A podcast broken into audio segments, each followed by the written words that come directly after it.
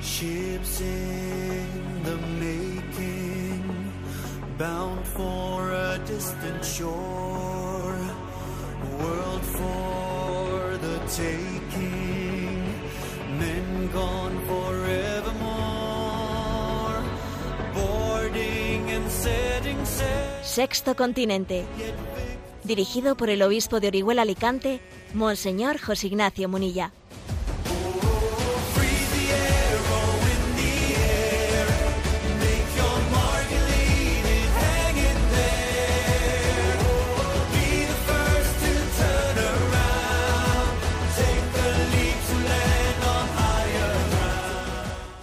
Un cordial saludo a todos los oyentes de Radio María. Un día más, con la gracia del Señor, nos disponemos a realizar este programa radiofónico llamado Sexto Continente, que lunes y viernes de 8 a 9 de la mañana, una hora menos en las Islas Canarias, realizamos aquí en directo en Radio María España. Sí, ya sé que muchos estaréis diciendo, bueno, pero la semana pasada usted falló, ¿no? No estuvo en directo aquí Sexto Continente y hubo pues se aprovechó pues para poner a una serie de conferencias y reflexiones que estaban grabadas. Sí, es verdad. Pero es que era una semana importante de la que os quiero también compartir, una semana en la que quien nos habla pues tuvo su semana de ejercicios espirituales, ¿no? Una convocatoria importante en la vida de un seguidor de Cristo, un discípulo de Cristo, quien dice, voy a reservar unos días al año a tener esos ejercicios espirituales, ¿no? Hacer de ellos, de tu semana de ejercicios espirituales, bueno, ojalá fuese una semana completa, porque a veces, bueno, pues como ha sido este en mi caso, pues han sido cinco días, a veces se hacen ejercicios espirituales de un fin de semana así un poco largo. El ideal, ya lo sabemos, es hacer el, el mes de ejercicios, tal y como San Ignacio de Loyola lo, lo pensó. Bueno, yo el mes de ejercicios, pues es- he tenido la suerte de hacerlo dos veces en mi vida, ¿eh? pero claro, no es tan sencillo hacer un mes de ejercicios, ¿no? Lo, más frecuente suele ser, pues, hacer fórmulas reducidas, ¿eh? simplificadas, pero lo importante es tomar la conciencia de la importancia de recibir una invitación. El Señor te invita, ven conmigo, ven conmigo a un lugar, a un lugar, a un lugar eh, tranquilo, a un lugar en el que nos veamos cara a cara, en el que tengamos una, una intimidad. Para un poco, para y ven y hablemos, ¿no? Reclina tu cabeza en mi costado. Bueno, yo os quiero sencillamente, pues, ya habéis visto que está una semana, pues, en, en las redes sociales ausente. Así lo, lo dije públicamente. Dije, bueno, pues, eh, me dispongo a hacer una semana de ejercicios espirituales en silencio y recogimiento. Os encomiendo a todos y os, y os agradeceré una oración, ¿no? Y en mi retorno, pues en mi retorno, ¿qué es lo que quiero compartiros? Bueno, pues un- algunas perlas, algunas perlas de esas que el Señor te ha, te ha subrayado especialmente en tu corazón, ¿no? Lo que sí que os puedo decir es que mm, yo he, he percibido en estos ejercicios espirituales cómo el Señor es nuestro alfarero. ¿eh? Y el alfarero pues lleva adelante su obra con el barro. Nosotros somos barro, ojalá este barro pues fuese moldeable. Ojalá, no fuésemos un barro ya eh, endurecido, que eso, ojo, no depende de los años, sino depende de nuestra disposición interior. Y aparte que el barro endurecido incluso se puede reblandecer en esas manos del alfarero si, si permitimos que sea empapado de agua, ¿no? Que, bueno, pueda volver a coger su frescura. Sí, somos barro en manos del alfarero. Un padre de la iglesia decía que el alfarero tiene dos manos para ir- irnos moldeando, que, y esas dos manos, por una parte, una es las manos de Dios. ¿Cómo nos moldea Dios? ¿Cómo nos va forjando? Una es la palabra. En los ejercicios espirituales hay una abundante palabra, hay una predicación. El que dirige los ejercicios espirituales, que por cierto yo le agradezco cómo nos ha acompañado estos días, eh, pues nos ha dirigido una abundante palabra. ¿eh? Y es una de las manos de Dios, una de las manos del alfarero. Y la otra mano no solo es la palabra, la otra mano es Dios te da también en esa intimidad, en ese silencio, te da el don del Espíritu. Y el Espíritu es ese que inspiró la palabra que- que se te está predicando, pero que también te inspira a ti para acogerla, para personalizarla, para aplicártela, para entenderla como dicha para ti en tus circunstancias concretas, ¿no? Entonces, las dos manos de Dios, las dos manos del alfarero, la palabra de Dios que te ilumina y el Espíritu de Dios que se te da para que sepas entenderla, comprenderla y aplicarla a tu vida. Y esas son las dos manos del alfarero, palabra de Dios y Espíritu que te ayuda a entenderla, a interpretarla. Esas son las dos manos. Y esa ha sido la experiencia de ejercicios, ¿no? Entonces, si, te pones en manos de Dios y dices, a ver, Señor, mm, hazme entender lo que, debo de entender, que es conforme en mi vida, ¿no? Que es conforme a ti. Entonces, pues, los ejercicios son un lugar en el que uno descansa, tiene una profunda experiencia ¿no? de descansar el corazón de Cristo, de reclinar su cabeza en su costado, como el discípulo amado, y al mismo tiempo son un lugar de combate. Vaya que sí es un lugar de combate, porque uno allí, desde esa luz del Espíritu, disciernes, ¿eh? disciernes que es en tu vida conforme, conforme eh, a la voluntad de Dios, y desenmascaras tentaciones. Y uno dice, por aquí estoy siendo tentado, esto no va bien, este- tengo que reformar este aspecto de mi vida, tengo que apuntalar mejor las cosas. Entonces es un lugar de descanso y es un lugar de combate, las dos cosas al mismo tiempo, porque allí no vamos a, ¿eh? no vamos a relajarnos. Esto no es una sesión ¿eh? de, de esa falsa oración de meditación que se habla hoy en día, que es buscar una especie de técnica de relajación, que no, que los ejercicios espirituales son ponernos delante de Dios y dejar como, como un alfarero que moldee el barro, a veces lo tiene que estrujar para hacerlo más blando ¿eh? y para que sea más moldeable, con esas dos manos, ¿eh? la de la palabra y la del espíritu. ¿eh? Bueno, pues así, así uno puede llevar adelante esos días de combate y permitirle al Señor que le ilumine en montones de cosas. Purifícame, ilumíname para unirme a ti. Y os puedo decir, eh, os puedo decir que, que bueno, pues que nos han acompañado en estos, en estos días también la, el testimonio de muchos santos, cuyos textos pues leíamos y cuyos textos compartíamos en estos días, pero que me voy a quedar con una perla de San Rafael Arnaiz, eh, de San Rafael Arnaiz, al cual le tengo un cariño, un cariño muy grande, ¿no? Yo creo que ya os he contado aquí una anécdota de San Rafael Arnaiz, que es que cuando, cuando San Juan Pablo II mm, vino a, a Santiago de Compostela y allí se encontró, ¿no? Pues se encontró con, eh, pues con toda la juventud europea, pues me acuerdo que allí dijo, ¿no? Queridos jóvenes europeos, ¿no? Eh, bueno, no sé si dijo europeos o españoles, para ser sincero, no lo recuerdo. Quiero presentaros una figura, ¿eh? una figura para que la conozcáis, un tesoro de vuestra historia. Y entonces, pues, eh, dijo de repente, es el hermano Rafael Arnaiz. Y yo me acuerdo que dije, Arnaiz, ¿qué, nombre ha dicho? Porque era muy desconocido para muchos. ¿eh? Rafael Arnaiz.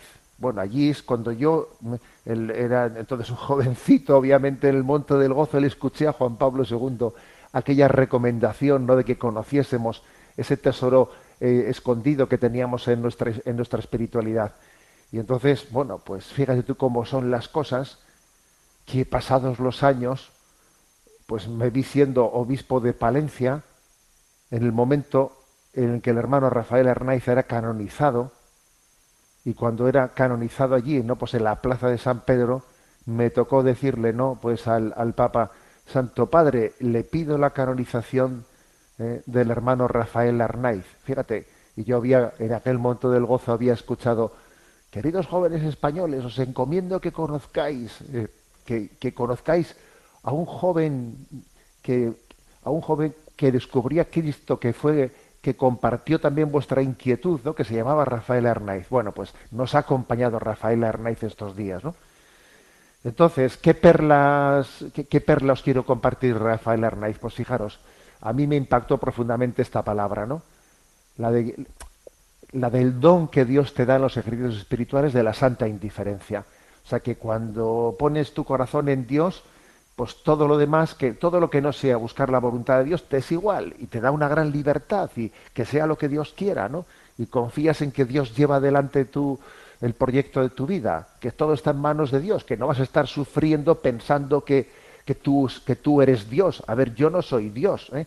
Dios existe y no soy yo. O sea, que, es, que todo está en sus manos. Confía en Él. No, bueno, pues esa santa indiferencia que el hermano Rafael Hernández fue fraguando en su vida, ¿no? que hizo que, que al principio sufriese pues, ¿eh? pues por muchas cosas y Dios le fue purificando, purificando y desprendiéndose y desprendiéndose. ¿no?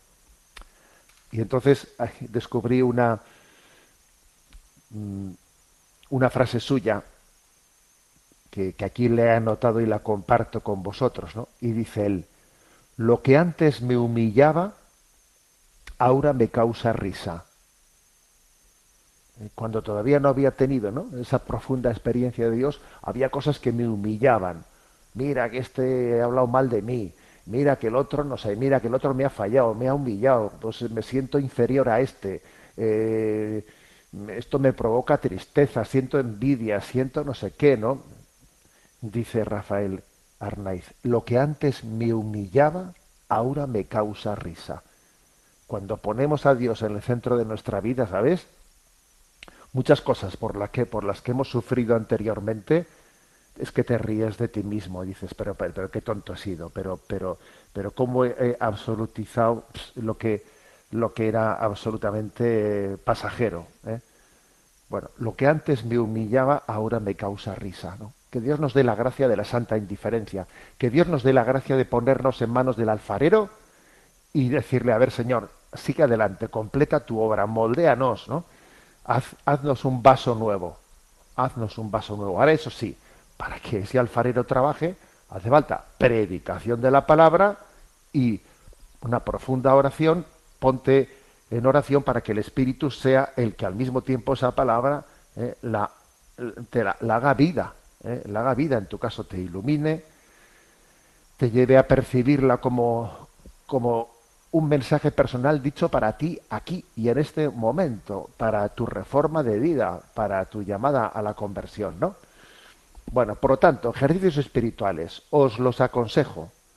Sería, creo que, maravilloso que uno dijese, en mi vida voy a integrar anualmente la vivencia de los ejercicios espirituales. ¿Eh? Será, será la, mejor forma de mantener siempre eh, esa sana tensión, esa sana tensión mmm, para buscar la voluntad de Dios en nuestra vida, para discernir, para pararte, para decir, ¿es mi vida conforme al querer de Dios? que, te, que debo de matizar? ¿Qué debo de?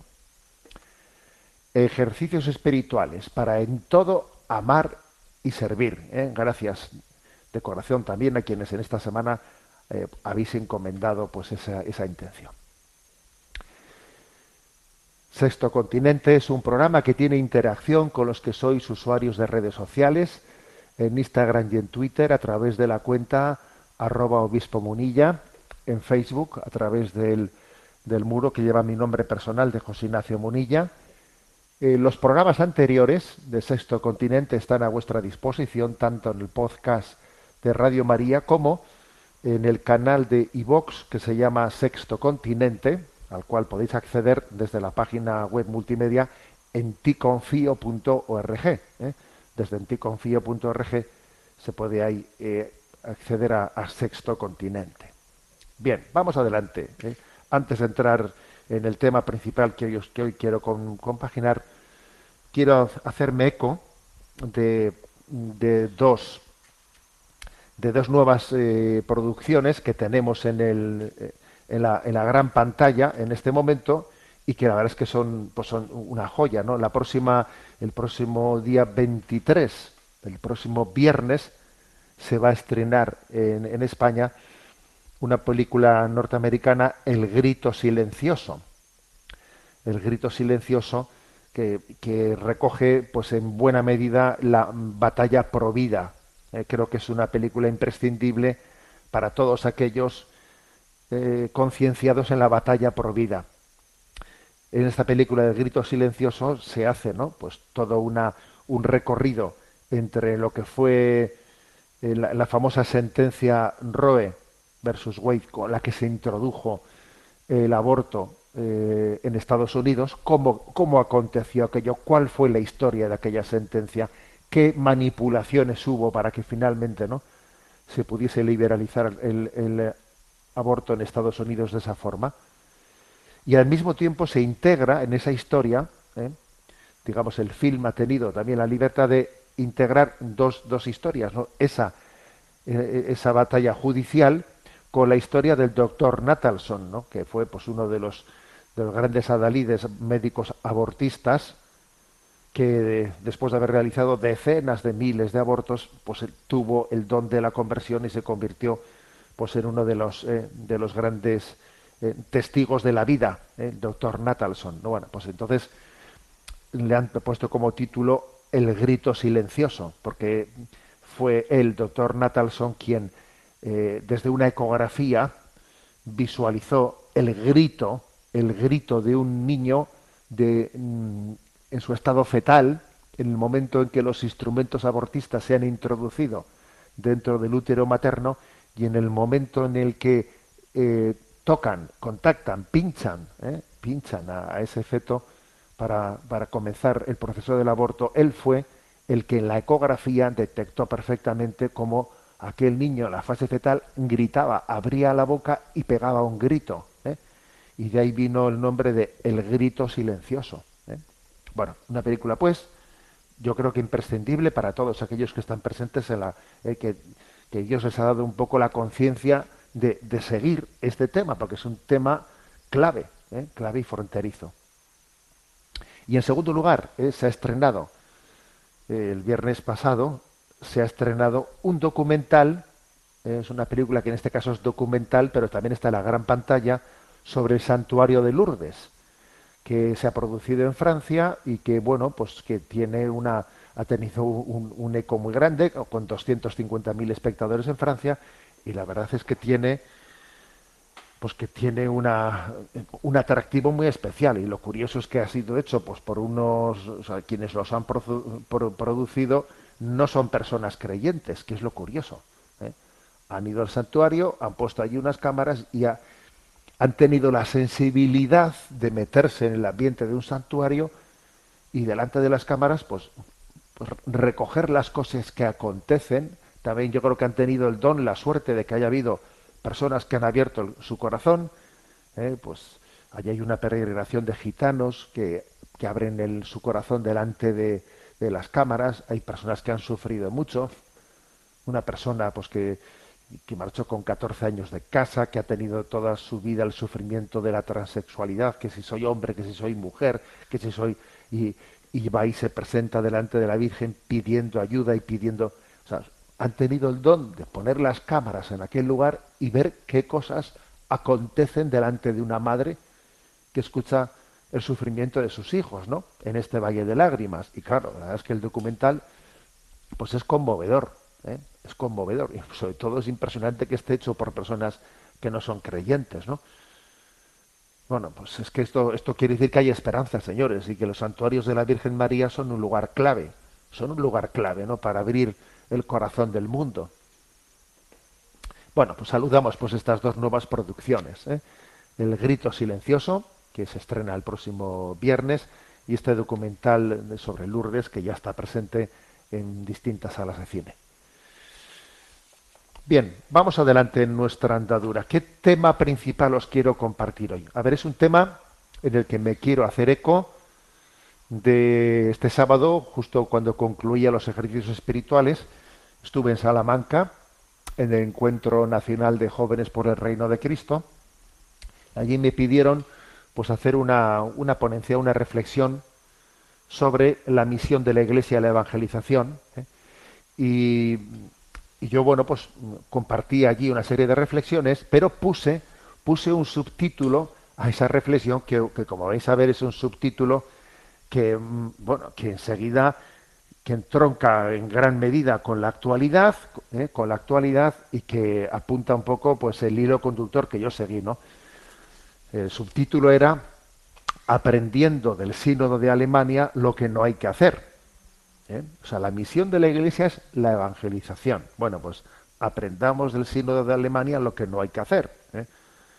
¿Por qué uní yo ambos temas? Porque, a ver, porque es que precisamente eh, el Papa, el Papa Francisco, el 29 de junio del 2019 escribió una carta al pueblo de Dios que peregrina en Alemania mm, cuando el sínodo cuando el sínodo famoso se estaba poniendo en marcha en la que claro ya se est- había ya muchos elementos para la alarma y entonces el Papa qué es lo que dijo en aquella carta Mm, lo que dijo es cuidado céntrense ustedes en la evangelización céntrense en la evangelización porque si uno no está centrado ¿eh?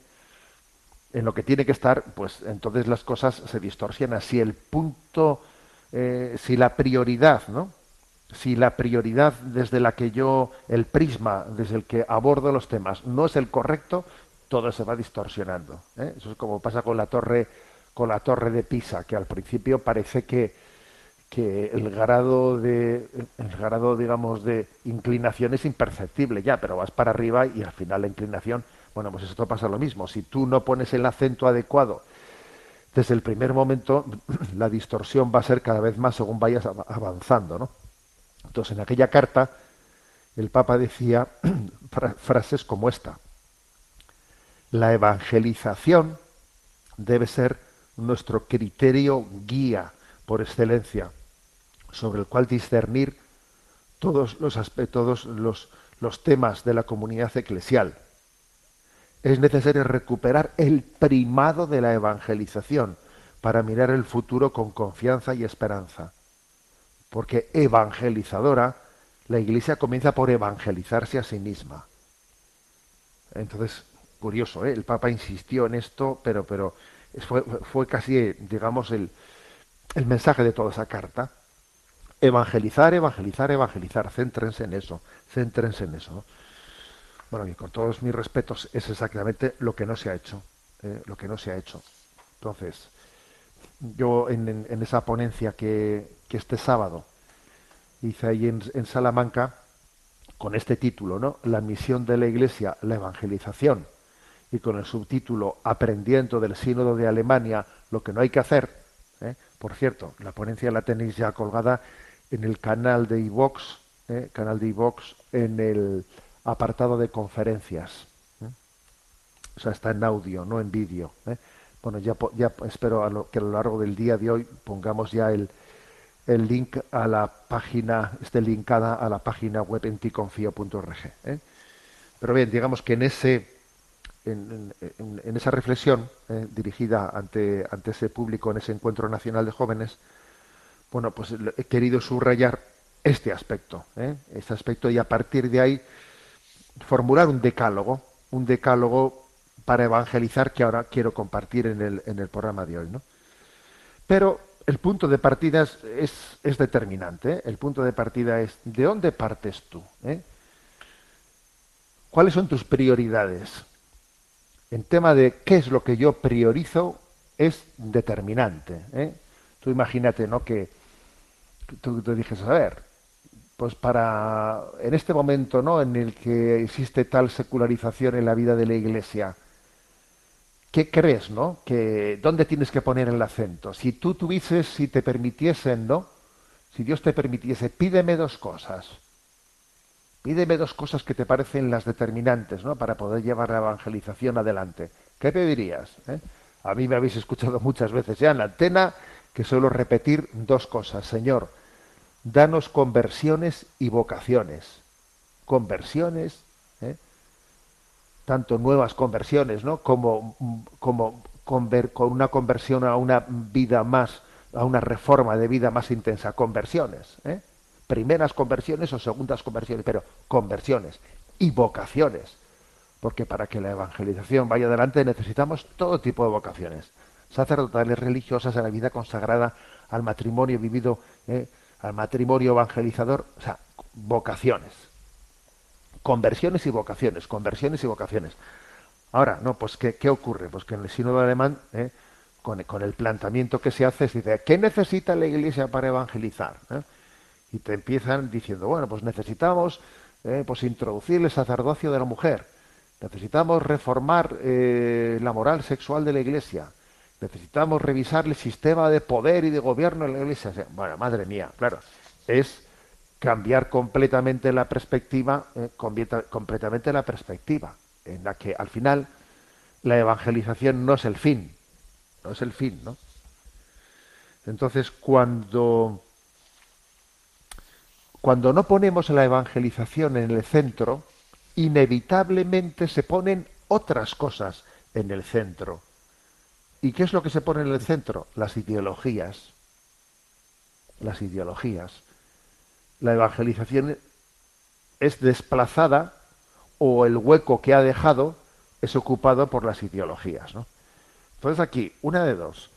O mantenemos la esperanza de cristianizar el mundo o acabamos ¿no? persiguiendo la mundanización del cristianismo. O cristianizas el mundo o terminas por mundanizar el cristianismo. ¿Qué es lo que, qué es lo que, que hemos visto, ¿no? Pues en ese tipo de planteamientos que se han hecho en torno al sínodo alemán. ¿eh? Ciertamente no hay un adagio latino, ¿eh? un adagio latino al cual se invoca mucho, y es absolutamente cierto, ¿no? Ecclesia semper reformanda, la iglesia siempre tiene que estar en, en- continua reforma. Tenemos que reformarnos, tenemos que no, no- no estar como satisfechos de nosotros mismos, sino siempre con una llamada continua a la reforma, a la conversión, ¿no? Pero claro, es que la palabra, la misma palabra reforma, la hemos deformado completamente, la hemos deformado. ¿eh? Si la palabra reforma ha significado en la tradición de la vida de la Iglesia, reforma, ¿qué es lo que ha significado?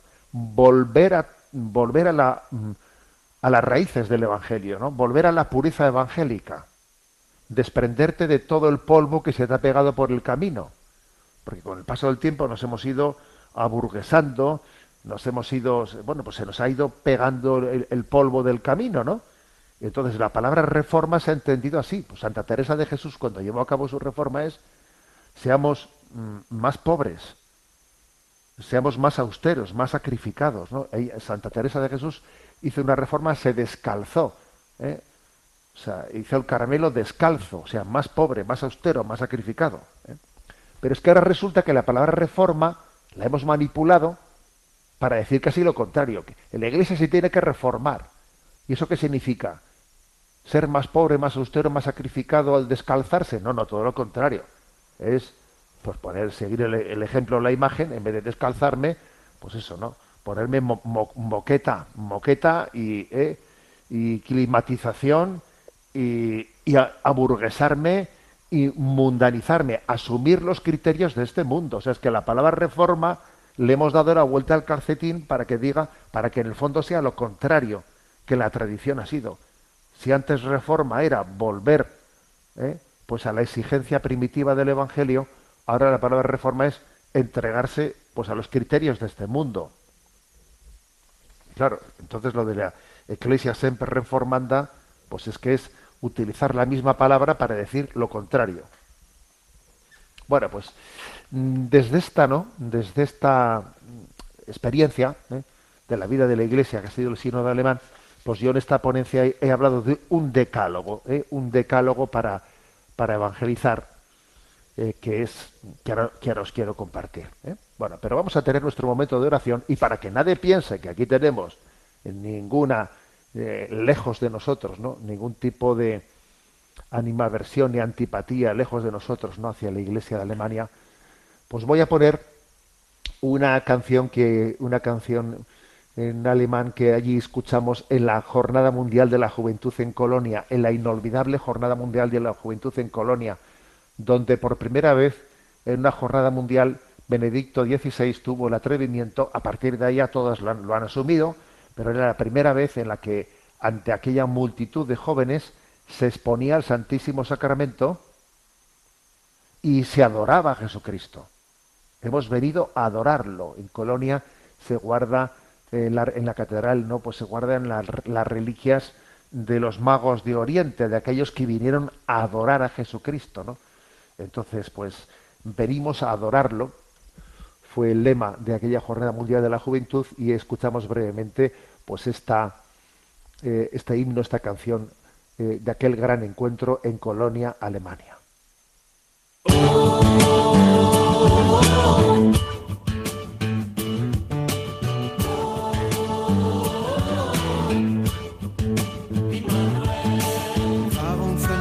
Könige ihre Paläste? Warum verfolgten Könige einen wandernden Stern? Warum beugten Könige vor einem Kind ihre Knie? Als man sie fragte, sagten sie, Venimus adorare Deus. Venimus adorare Deum Immanuel Venimus adorare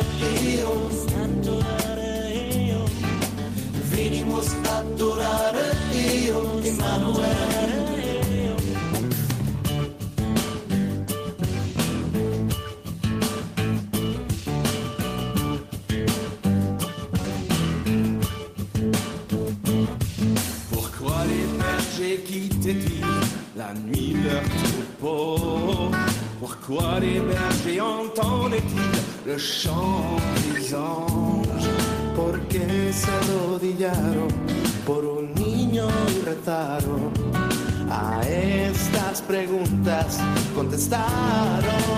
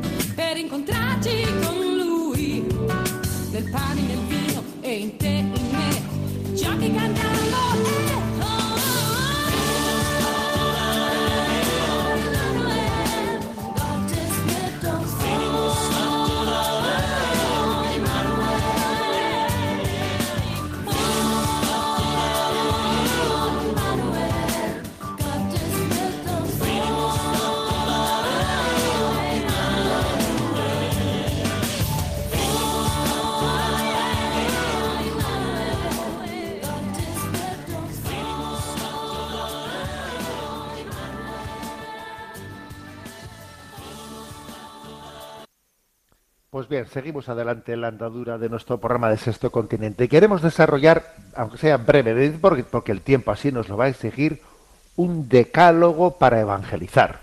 ¿eh? Desde lo que hemos aprendido, porque a veces también se aprende de lo que no hay que hacer. ¿eh? Por eso se me ocurrió poner ese subtítulo Aprendiendo del Sínodo de Alemania lo que no hay que hacer. Espera, decálogo para evangelizar. Primero, Evangelizar desde la pobreza de espíritu y con medios pobres, apoyados en la fuerza del espíritu. ¿Creerá alguno que es casualidad que esta crisis que se ha producido eh, pues en el, en el sínodo de Alemania, que sea casualidad que haya acontecido en el lugar que es sin duda pues el lugar donde la Iglesia Católica tiene económicamente más medios, que es la iglesia más rica, ¿eh? sin duda alguna, del mundo, que es Alemania, por su sistema de financiación, que muchas archidiócesis de Alemania tienen un presupuesto superior al del Vaticano.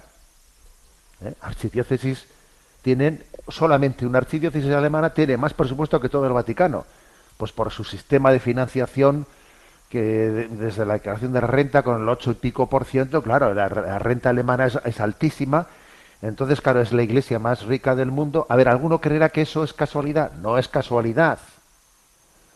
Porque obviamente las riquezas mm, generan dinámicas de poder.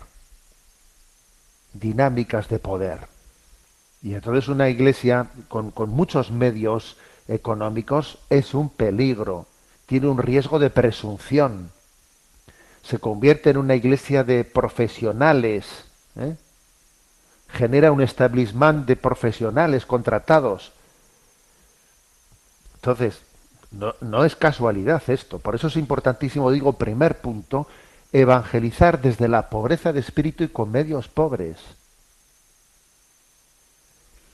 Es, eh, entonces nosotros a veces soñamos, no, yo necesitaría más medios para poder evangelizar. El problema es que tenemos pocos medios. Si tuviésemos más medios para evangelizar, mira, dejate de historias, o sea, cuanto Dios quiere que seamos pobres y desde la pobreza Él, él hará el, milagro de la multiplicación de los panes. Fijaros, ¿no? aquella famosa expresión del Papa cuando fue recién nombrado, ¿no? Cómo me gustaría una iglesia pobre y para los pobres a ver, cuanto más pobres seamos, vamos a tener la capacidad de manifestar más la fuerza del Espíritu, por Dios. Hay gente por ahí que vive de la providencia. Y esos que viven de la providencia tienen más capacidad de evangelización que todas nuestras organizaciones e instituciones. Ese es el primer punto. Segundo, evangelizar desde la catolicidad. Si primero he dicho desde la pobreza de espíritu, segundo, desde la catolicidad. Cuidado con los nacionalismos. Iglesia alemana, iglesia catalana, iglesia vasca, iglesia española, iglesia lo que quieran. No, no existe la iglesia alemana, no. Existe la iglesia católica en Alemania, en España, en donde fuere. Pero no es la iglesia alemana, no es la iglesia vasca, no es la iglesia catalana, no. Es la iglesia católica que peregrina en un lugar y en otro lugar y en otro lugar. Y esto es muy importante, es muy importante. ¿eh? Porque, porque eso nos, no- nos da la conciencia de la universalidad. Y las crisis locales muchas veces se sanan desde la apertura a la universalidad de la iglesia. Pero cuando nos sentimos una iglesia nacional, pues una iglesia nacional se cierran los carismas de la iglesia universal. Y se empobrece tremendamente, claro. ¿eh? Por algo las páginas más bellas ¿eh? de la historia de la iglesia, me lo habéis escuchado varias veces, las han escrito muchas veces los misioneros que saliendo de su tierra y desprendiéndose de ella han ido a otro lugar en el que no tienen lazos de carne ni de sangre ni de nada y evangelizan desde la libertad del espíritu sin, eh, sin estar ligados a las ideologías de los lugares.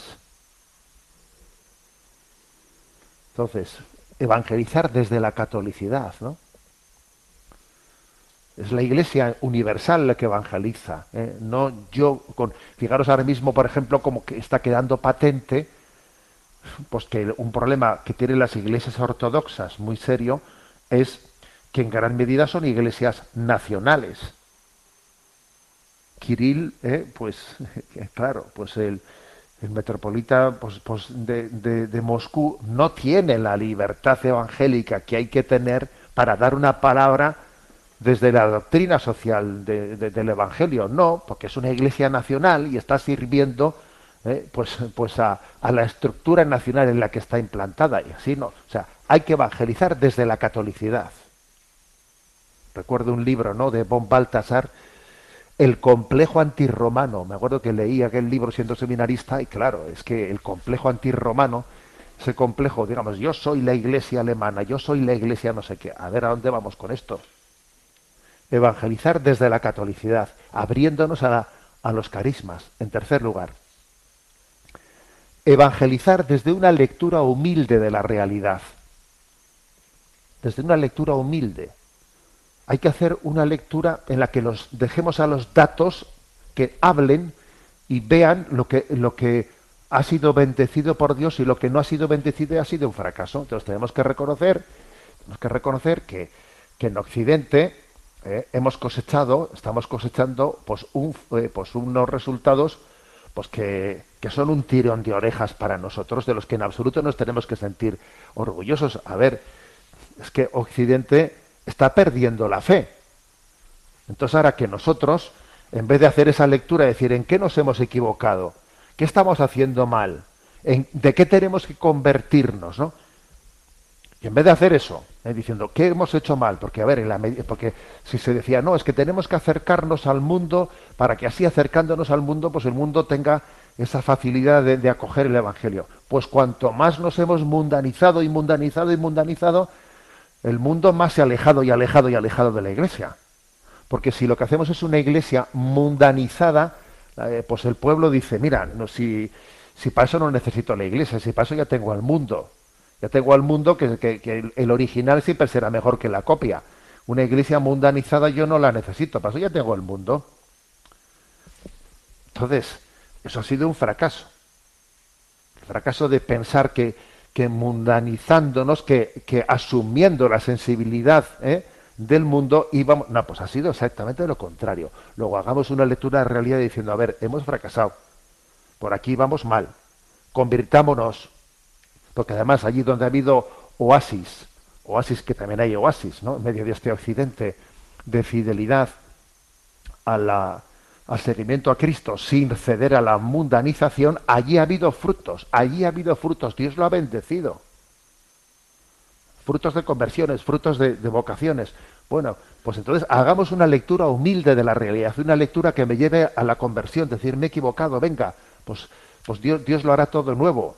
Pero claro, para eso hace falta humildad. ¿Y qué es lo que ocurre? Pues que muchas veces eso, antes muerta que sencilla. ¿eh? Entonces, no estoy dispuesto a reconocer nuestro error y me hago el duro y lo que necesitamos es mundanizarnos más todavía. ¿eh? Huida para adelante. Y esto, pues es no leer, no leer desde el Evangelio, que el Evangelio dice, por sus frutos los conoceréis. Lo que no da frutos, no te emperres en ello, que ya estamos viendo a dónde lleva eso. Cuarta clave de la evangelización. Evangelizar con la revelación en la mano, con la revelación en la mano. Alerta frente a la tendencia gnóstica, que existe una tendencia gnóstica que, que también impregna, ¿eh? pues en este momento la crisis, en la crisis de no solo del sínodo de la Alemania, sino, sino también de otras muchas partes de la vida de la Iglesia, que es, es una alerta, una tendencia gnóstica que se suma a eso, a ese, lo importante es la espiritualidad, ¿no? Hemos pasado del Cristo sí, iglesia no, a espiritualidad sí, religión no. ¿eh? Bueno, lo importante es la espiritualidad, abrirme al espíritu, ¿no? Eh, hace poco he leído una entrevista ¿eh? verdaderamente triste de quien se presenta haciendo una especie de propuesta sincretista de que, bueno, pues el, eh, pues el zen eh, y, y la oración cristiana y todo todo es lo mismo no todo es lo mismo y entonces se, se presenta en la, en la entrevista y dice no dice la clave fundamental es que yo también dice él soy ateo soy agnóstico soy un pagano soy un budista soy un musulmán soy un cristiano convencido yo soy todo dice a ver tú perdona que te diga tienes una pelota mental tremenda y eso es un puro sincretismo eso es puro gnosticismo es no creer en la verdad revelada. Así no se evangeliza. Creemos en que Cristo es el camino para llegar al Padre.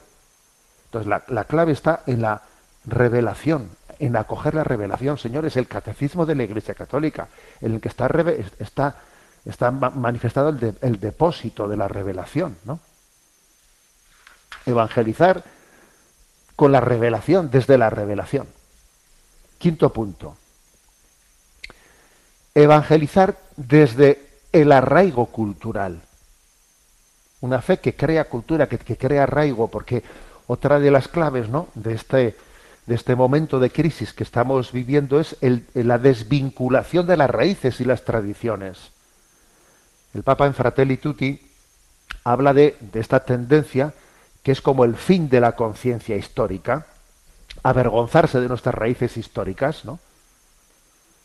Como hemos visto, por ejemplo, que ha ocurrido en torno al quinto centenario ¿no? del descubrimiento y evangelización de América, que todo avergonzarse, eh, y entonces se, se- se alienta, pues tienes que avergonzarte de tu historia, y entonces eso lleva a, un- a una pérdida, a un deconstruccionismo, un deconstruccionismo, a una pérdida de raíces que te hace absolutamente manipulable, porque eres un individuo desvinculado de tu tradición, claro, que entonces necesitas adherirte a unas nuevas ideologías, que son las nuevas ideologías del nuevo orden mundial que te han desarraigado culturalmente para luego manipularte, ¿no? Entonces creo que hay que evangelizar desde el arraigo cultural. Allí donde hay tradiciones populares, allí mm, es que tenemos que... ayer- por ejemplo, os voy a contar que estuve por la noche, ¿no? Bueno, por la mañana estuve en la apertura de un año santo, eh, de un año jubilar, en Villena, eh, eh, en el santuario de la Virgen de las Virtudes. Y por la tarde estuve en una procesión impresionante eh, de nuestra Madre de los Dolores, en la población de Dolores, ¿no? En la Vega Baja de Alicante. Y claro, yo vi aquello y dije, madre mía, pero qué arraigo, ¿no? ¿Qué, qué, qué, qué- qué- qué- qué era esa participación de las familias, montones de familias con niños pequeños asistiendo a ese eh, alumbrar a la Virgen, todos con, con velas, era por la noche alumbrando el paso de la Virgen. Yo decía, bendito arraigo cultural, bendito, bendito arraigo que no que, que la nueva evangelización nos tiene que arraigar culturalmente, no desarraigarnos. Sexta clave. Evangelizar desde la verdadera sinodalidad. Digo verdadera sinodalidad porque, claro, algunos han confundido sinodalidad con parlamentarismo, eh, que, es exactamente ¿no? Lo que hemos visto. ¿eh? Confundir sinodalidad con parlamentarismo, ¿no? lo que está diciendo en Alemania y el riesgo de que eso contagie al resto de la Iglesia Universal. ¿no? Entonces, la, ¿cuál es la verdadera sinodalidad? La que, la que descubre que la Iglesia tiene dos pulmones. Tenemos dos pulmones. La Iglesia es apostólica y la Iglesia es carismática. Es apostólica y carismática. Como es apostólica, sabemos que el Señor fun- fundó la Iglesia en los doce apóstoles. Y que existe, ¿no? Pues esa autoridad apostólica. Sin esa autoridad apostólica, la Iglesia no hubiese pervivido dos mil años. Y por lo tanto, creemos en la obediencia a la autoridad apostólica, pero también creemos en que el Espíritu Santo suscita muchos carismas. Tenemos dos pulmones, la Iglesia apostólica y carismática, y los dos pulmones respiran al unísono. Entonces, esa obediencia y esa participación y esa, y, esa inspiración del Espíritu Santo que a veces hace que, que, que- que la propia Iglesia apostólica se sienta impresionada ¿no? por ver cómo se suscitan carismas, esa es la clave, esa es la verdadera sinodalidad. Y esto, y esto es creer, ¿eh? creer en la verdadera iglesia, esa es la verdadera sinodalidad. Y esto nos tenemos que tomar en serio, nos tenemos que tomar en serio la, la participación, porque también hay que reconocer una cosa, que a veces cuando se hacen consultas de procesos sinodales, etcétera, suele ocurrir que hay una parte pues muy importante de, de los movimientos de la vida de la iglesia de la nueva evangelización que les da pereza les da pereza entrar en esos, en, esas consultas y no participa y entonces dejamos en manos ¿no? de sectores minoritarios ideologizados esos procesos de consulta y claro y eso después genera distorsiones tenemos que creer en la verdadera sinodalidad y ser conscientes de nuestra eh, de nuestro deber y responsabilidad de participación. Séptimo, evangelizar sí desde la plena adhesión al magisterio, pero sin caer en el riesgo de la reacción integrista. Ojo, que existe un riesgo de reacción integrista en el que no debemos de caer. Ojo con él. ¿eh? Porque en medio de esta crisis en la que estamos, pues claro, se comienzan a escuchar voces de, claro, el problema tuvo el Concilio Vaticano II, porque el Concilio Vaticano... A ver, el, el problema no es del Concilio Vaticano II, que tuvo la plena inspiración del Espíritu y cuyos documentos están absolutamente entroncados en la tradición de la Iglesia. De hecho, de hecho, el Concilio Vaticano II fue el que dio a luz el catecismo de la Iglesia Católica, que es el catecismo del Concilio Vaticano II. Luego, el problema no está en el Concilio Vaticano II, sino en las desviaciones posteriores que se generaron, en las manipulaciones, malas interpretaciones. ¿no? Entonces, las tendencias, digamos, integristas que existen, que incluso ponen en, ponen en, en jaque, ¿no? Las, eh, eh, o ponen en crítica como si eh, el Santo Padre no, perdón que viene, que viene un estornudo, que como si el Santo Padre no tuviese la fidelidad, ¿no? la continuidad con la tradición de la Iglesia, no podemos admitirlos. Que creemos en que, en que el Espíritu Santo está plenamente presente en la sucesión apostólica y creemos en la fidelidad plena al Papa y al conjunto y al conjunto de la apostolicidad de la Iglesia. Entonces esas interpretaciones como que ha habido una ruptura en la transmisión, en la sucesión apostólica, las rechazamos absolutamente, ¿no?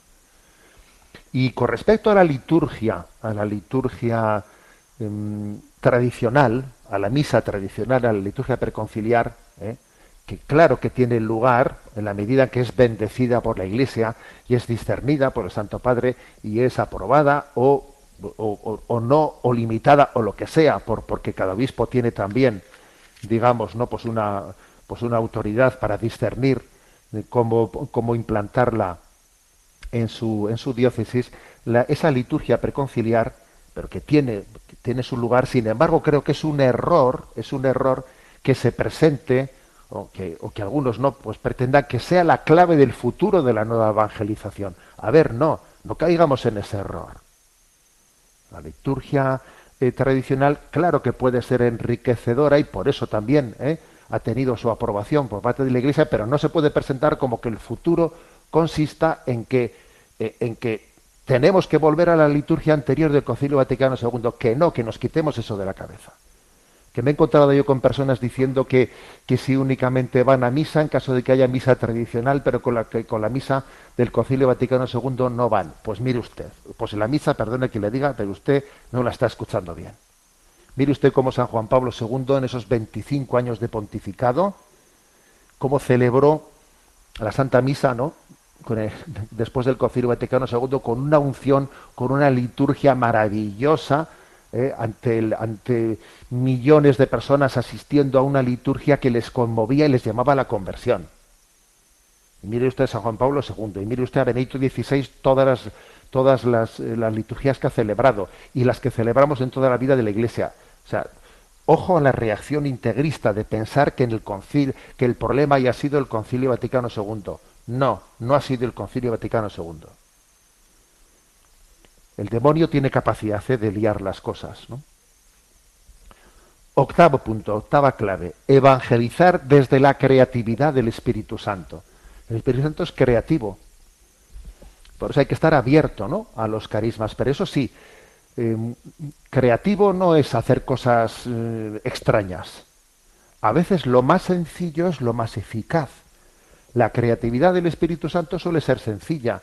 Tenemos que estar atentos a ver cómo nos ilumina para hacer una nueva evangelización, abiertos a las inspiraciones del Espíritu, sin pretender ser yo el protagonista de todo, sino viendo qué inspira el Señor por ahí y estando atento, atento pues a, a, a cogerlo, ¿no? Diversidad sí, dispersión no.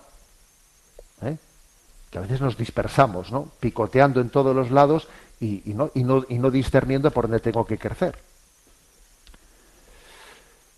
En noveno lugar, evangelizar las heridas afectivas, contando también con las propias heridas afectivas de los, eh, que los que somos evangelizadores. De esto me habéis eh, oído ya hablar en muchos, muchas veces y no, no, voy a insistir. Tenemos en este momento pues, pues una profusión muy grande de heridas afectivas, pues porque está el desorden de este mundo las, está generando por todos los lados, ¿no? desde la fragilidad interior. Y hoy en día muchas veces a esas heridas no se les sabe acompañar, incluso se convierten las heridas en derechos. Las heridas no son derechos, las heridas son heridas y hay que saberlas identificar como tal. Y hay que saber descifrar su génesis, de dónde han venido esas heridas y saber acompañarlas. Y esto forma parte de la nueva evangelización.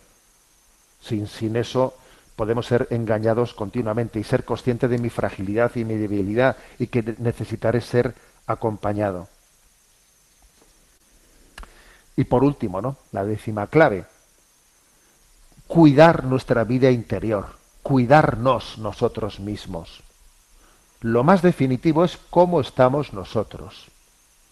Por eso yo me atrevo a decir, señores, ejercicios espirituales anuales. La vida de la Iglesia ha venido como un gran regalo y una bocanada de aire fresco, pues estas propuestas de, de experiencias de primer anuncio, ¿no? que están haciendo un bien inmenso en, la, eh, en, la, en el primer anuncio de Cristo. Pero después de ese primer anuncio hace falta una velocidad de crucero eh, en la que yo creo que son los ejercicios espirituales los que nos tienen que mantener con una esperanza viva de, de estar siempre en estado de conversión, de tener perseverancia, ¿no? De tener perseverancia para que, pues para que entendamos que, que esta apuesta por la nueva evangelización es la, apuesta, es la apuesta por la esperanza de que Dios completará su obra de conversión en nosotros. Bueno, son estas diez claves, ¿eh? diez claves para evangelizar. Como digo, esa charla, esa ponencia, eh, la tenéis a vuestra disposición en el canal de iVox, en, el apartado de conferencias de un servidor, ¿eh? que nos habla, de José Ignacio Munilla, y estará pronto enlazada en, pues en la página web en ticonfía.org. Pero bueno, vaya así por adelantado, esta, estas decálogo para evangelizar, ¿no? aprendiendo también de los errores, visto lo visto, ¿no? Porque también los errores que estamos cometiendo tienen que ser, tienen que ser iluminadores, ¿no? Para, para nosotros en el momento en que vivimos. Tenemos el tiempo cumplido. Me despido con la bendición de Dios Todopoderoso, Padre, Hijo y Espíritu Santo. Alabado sea Jesucristo.